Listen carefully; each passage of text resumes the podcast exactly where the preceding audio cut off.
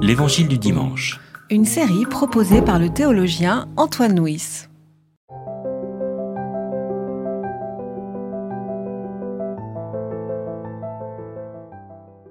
Car Dieu a tant aimé le monde qu'il a donné son Fils unique, pour que quiconque met sa foi en lui ne se perde pas, mais ait la vie éternelle. Dieu, en effet, n'a pas envoyé son Fils dans le monde pour juger le monde, mais pour que par lui le monde soit sauvé.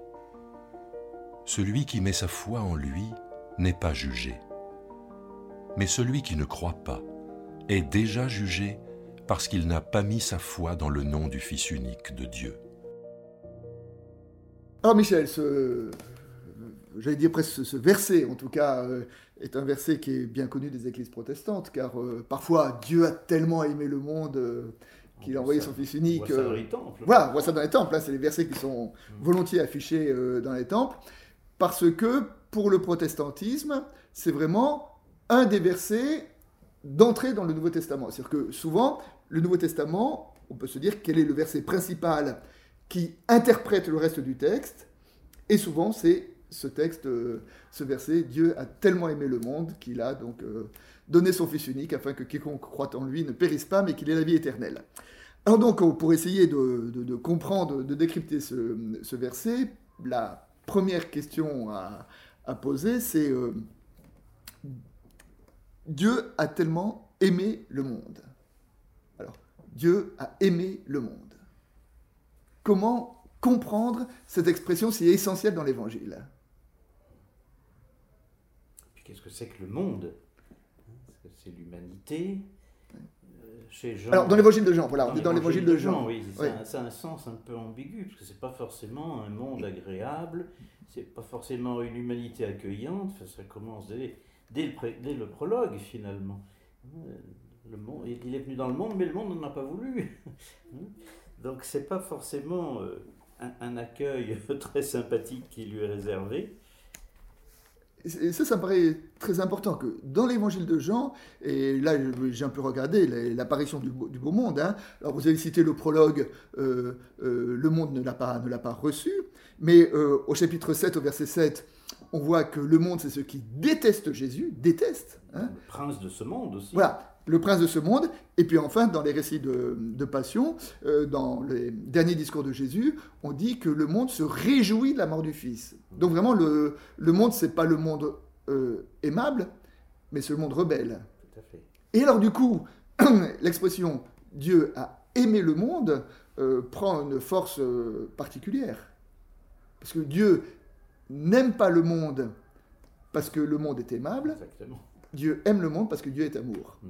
Et Dieu aime justement celui qui le rejette.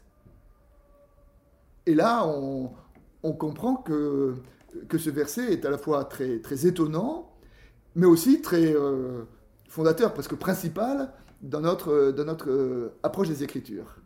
C'est le détonateur finalement. Euh, c'est bon, on peut penser aussi à la parabole du fils prodigue chez Luc. Finalement, il n'est pas tellement, pas tellement sympathique, le garçon. hein. Il, vient finalement, il revient finalement à son père par intérêt, parce que parce qu'il a faim, etc. Et, mais son père l'accueille à bras ouverts. C'est ça qui est une véritable parabole de ce Dieu d'amour, je crois. Voilà, alors, dans la parabole, c'est Dieu qui attend le Fils et qui est prêt à l'accueillir. Et puis là, euh, c'est plus, qu'il a donné son Fils. Il a donné son fils. Alors, qu'est-ce, quel don De quel don s'agit-il?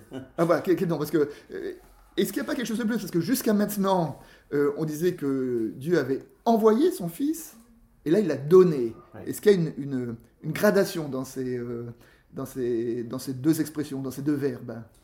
Sans doute, mais moi ce qui me fait un petit peu peur, c'est que cette l'interprétation, il a donné son fils, c'est souvent compris comme euh, dans une sorte de théologie sacrificielle, il l'a envoyé au casse-pipe. Alors qu'il me semble qu'il y a, enfin, il me semble qu'il y a autre chose. J'aime bien Anselme de Canterbury parce qu'il donne la vraie définition de la théologie, qui n'est pas réservée aux universités, la fois qui cherche l'intelligence, qui cherche à pas être complètement idiote. Alors qu'est-ce que votre en intelligence dit sur, ce, sur cette expression-là Voilà, mais en revanche, je Oui, parce qu'il y a déteste- Anselme de Canterbury sur l'histoire de, de- de la théologie sacrificielle, c'est quand même un de ceux qui l'a particulièrement développé. Absolument, on n'a jamais blasphémé de façon plus pieuse, je trouve. Plus pieuse, voilà, c'est joli ça. Voilà. Donc il a donné. Il a donné, pas comme une monnaie d'échange sans doute, mais, mais finalement comme un vrai cadeau. Et s'il est père, finalement, qu'est-ce qu'il souhaite sinon que les- les- un, un père, quel qu'il soit, enfin, quel que soit le type d'éducation qu'il donne à ses enfants, ce qu'il souhaite, c'est que ses enfants grandissent, s'épanouissent. Alors ça, euh, c'est la notion de fils. Mais avant d'arriver à la notion de fils, moi je voudrais voir en quoi est-ce que euh, l'amour qualifie l'être de Dieu. Hein? Voilà, cette définition, Dieu est celui qui a donné, euh, donné le Fils. Et là peut-être on peut dire que, euh, que voilà que comment dire comment essayer de comprendre la relation de Dieu avec le monde. Et là on va peut-être poser euh, deux, deux, deux- deux pôles de, de référence. Il y a d'abord le pôle du déisme, et dans le pôle du déisme, on dit que Dieu est créateur, mais une fois qu'il a créé, il a fini son travail, et il laisse le monde aller selon les règles, les lois de la nature euh, et euh, la conscience des humains. C'est-à-dire qu'une fois que Dieu a créé le monde, eh bien, il s'en s'en occupe plus. hein. C'est c'est Aristote qui disait euh, Dieu la cause première, Premier moteur. voilà, parce que il dit chaque événement a une cause et chaque cause a une cause qui a une cause qui a une cause et puis au départ il y a une cause initiale qui n'est causée par rien, dit Aristote. Il dit voilà, ça c'est Dieu. Hein. Et puis la cause première. Et puis quand la cause première est, est enclenchée, et ben après le monde suit son cours. hein. Et, Dieu est créateur, mais Dieu n'intervient plus dans le monde. Ça c'est une première conception. Et puis à l'autre opposé, il y a ce qu'on appelle le panthéisme. Et le panthéisme, c'est cette idée que Dieu est tout.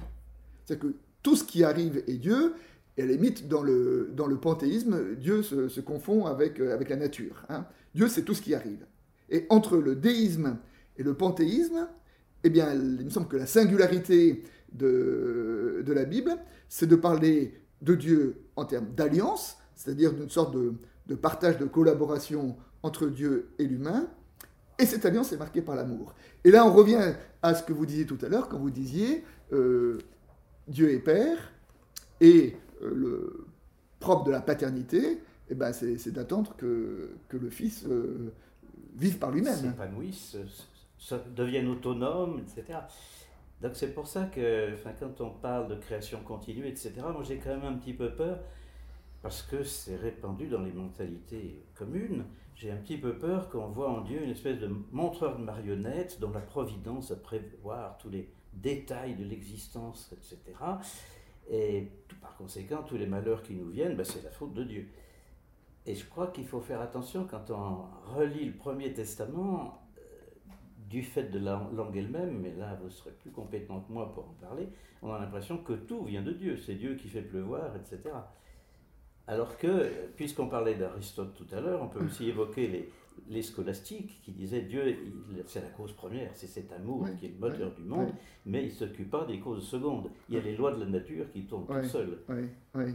Oui, mais enfin, je dirais, et j'évoquais tout à l'heure l'alliance, et justement, le propre de l'alliance, c'est cette espèce d'accompagnement, de collaboration, de, de partage, euh, et euh, euh, pour essayer de, de répondre à, à ce que vous disiez tout à l'heure euh, sur ces gens qui croient que, que tout est causé par Dieu, enfin un petit peu c'est euh, l'histoire des, des secondes, euh, je crois qu'il faut revenir à la notion de, père, et, quelque part, euh, l'attente ou le désir du père, c'est pas de, chapeauter son enfant, mais, au contraire, c'est que son enfant grandisse et qu'il qu'il puisse s'épanouir. Et alors, pour revenir à notre texte, comment est-ce que l'envoi du Fils évoque la paternité de Dieu? Tu dis- vous disiez les alli- l'alliance. Moi, je me demande s'il ne faudrait pas dire les alliances. Je pense à mon cher Irénée de Lyon, deuxième siècle, qui a un texte extraordinaire. Pourquoi y a-t-il quatre évangiles Et pas plus, ni moins? Ben, C'est tout simple, dit-il. C'est parce qu'il y a les quatre points cardinaux. Ouais. Et, Et il ajoute, alors là ça devient passionnant, et aussi parce qu'il y a quatre alliances. Il y a d'abord l'alliance de Noé, c'est-à-dire au niveau Ouais. de la nature Ouais. la- le- l'être humain qui est vraiment en alliance avec Dieu parce qu'il fait bien son boulot de, de Mhm. créature. Hein, il est dans la nature, il respecte la nature, etc. Ensuite, dit-il, il y a l'alliance d'Abraham. Alors il ne le dit pas tout à fait comme ça, mais ça revient à ça. C'est l'alliance de l'homme honnête qui a des valeurs purement humaines.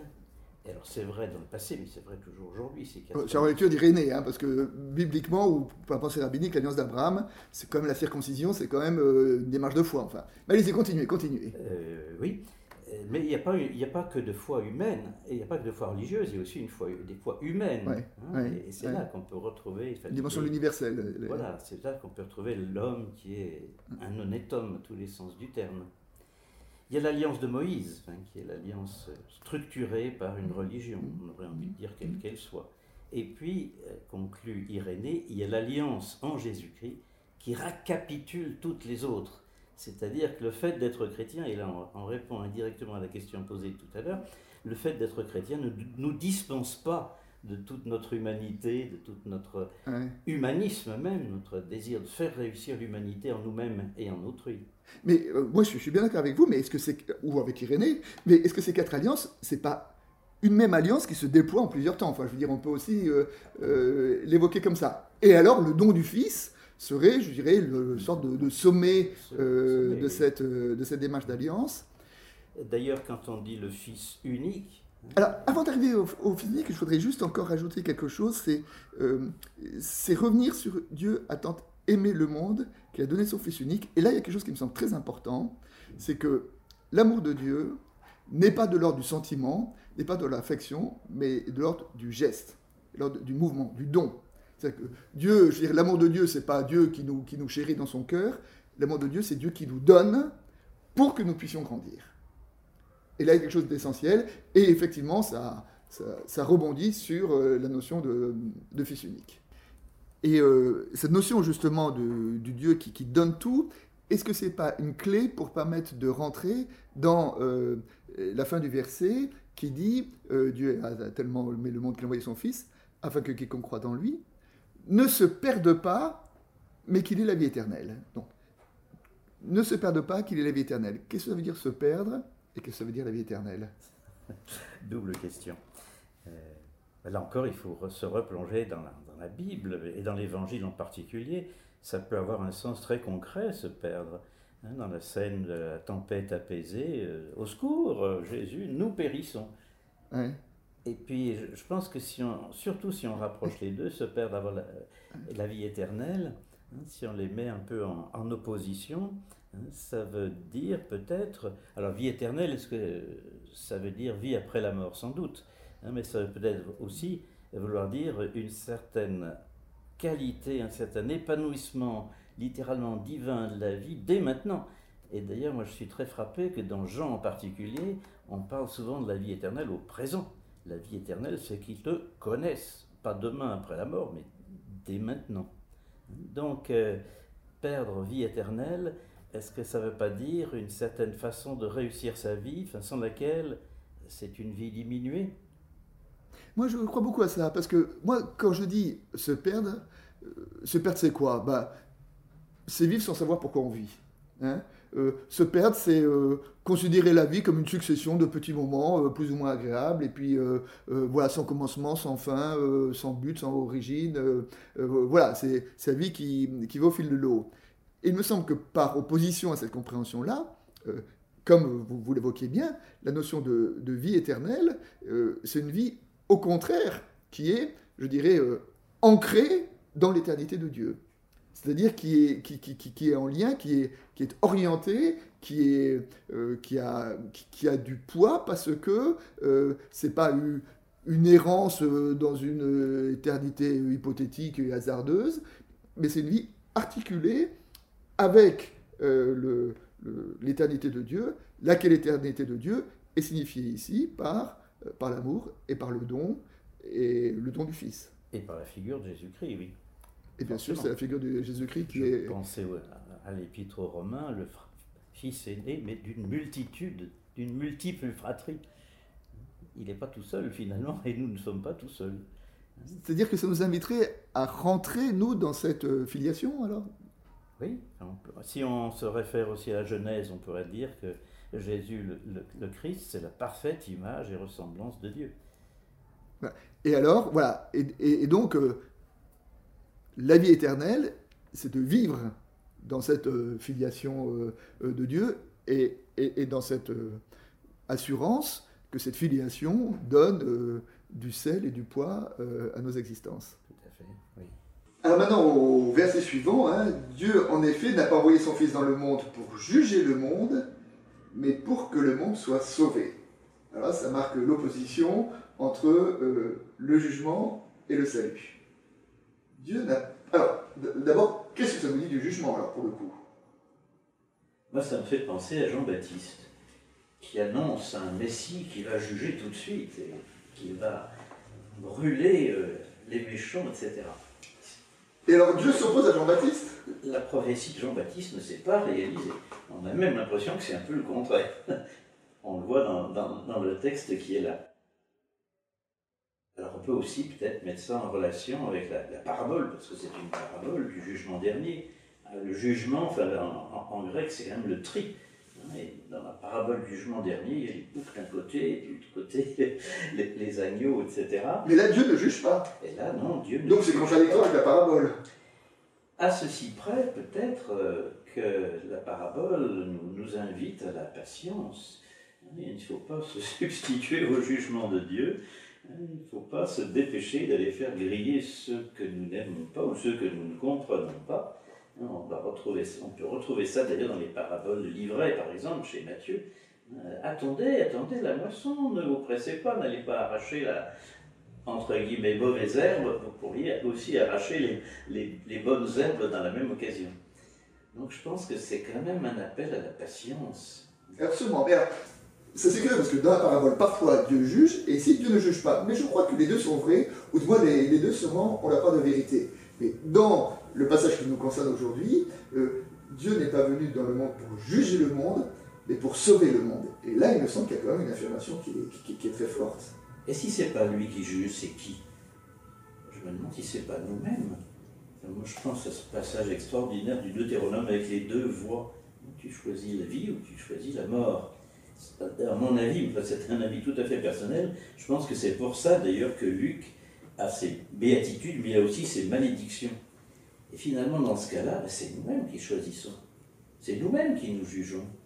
Alors, c'est vrai que bien trop souvent, nous avons tendance à nous juger, euh, d'abord à nous laisser juger par le monde, enfin je veux dire, à, vivre à travers euh, le regard que les autres portent sur nous. Hein.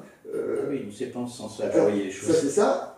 ça, c'est le premier juge premier juge, c'est mon prochain, sa société. Je veux dire, c'est se mettre sous le jugement de la société. Le deuxième juge, c'est moi-même, comme vous l'évoquez bien. Hein, C'est-à-dire que je, euh, je ne vis jamais à la hauteur de ce que je voudrais. Enfin, j'irai. Et donc, de ce fait-là, j'ai toujours tendance à me culpabiliser, à me juger moi-même. Et, on est prisonnier dans ces différentes compréhensions du jugement. Et là, l'Évangile nous dit Dieu ne juge pas, mais Dieu sauve. Et justement, est-ce que là, le salut, ça n'est pas d'être libéré du jugement? Parce que qu'est-ce que ça veut dire Dieu sauve? Eh bien, me semble que dans ce verset, euh, Dieu sauve, c'est Dieu qui ne juge pas. Et non seulement Dieu, pas qu'il ne nous juge pas parce euh, qu'on est qu'il est gentil et tout ça, mais Dieu qui nous libère du jugement, du jugement du prochain et du jugement de nous-mêmes, parce que Dieu nous appelle à, à la liberté, à ce que nous sommes, à à notre vraie humanité. Non, mais quand je disais nous nous jugeons nous-mêmes, je voulais dire par là, nous faisons fausse route, nous nous plantons. Ah oui, c'est ça. J'aime bien le, le, sens premier du verbe grec qui veut dire pécher, rater la cible. Oui. On a raté sa vie. Et c'est en ça qu'il y a jugement. Voilà. Et Dieu nous libère de ce jugement-là, nous, en, en, redonnant euh, un, redonnant un sens, hein, c'est-à-dire à la fois une direction et puis une signification à nos vies. Alors, pour terminer, euh, cette idée de Dieu qui ne nous juge pas, en quoi est-ce que ça nous rejoint et par rapport à nos propres jugements? C'est drôlement libérateur, je trouve. Libérateur? Ben oui, on est libéré du jugement, même du jugement que nous nous portons sur nous-mêmes. C'est formidable. C'est la vie qui fait exploser la vie, on dit l'amour de Dieu qui fait exploser tout ça. Et alors, on comprend la, cohérence de ce passage, hein, que le don de Dieu pour nous, qui est, voilà, enfin, l'amour de Dieu qui est signifié à travers euh, le don, à travers l'envoi du Fils unique, a pour objectif final eh ben, de nous libérer du jugement pour que nous puissions vivre une vie euh, pleine et authentique et pour que nous puissions être euh, totalement nous-mêmes.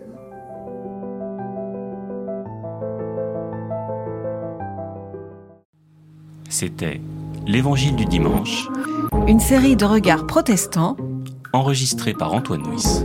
Voix off, Dominique Fano-Renaudin.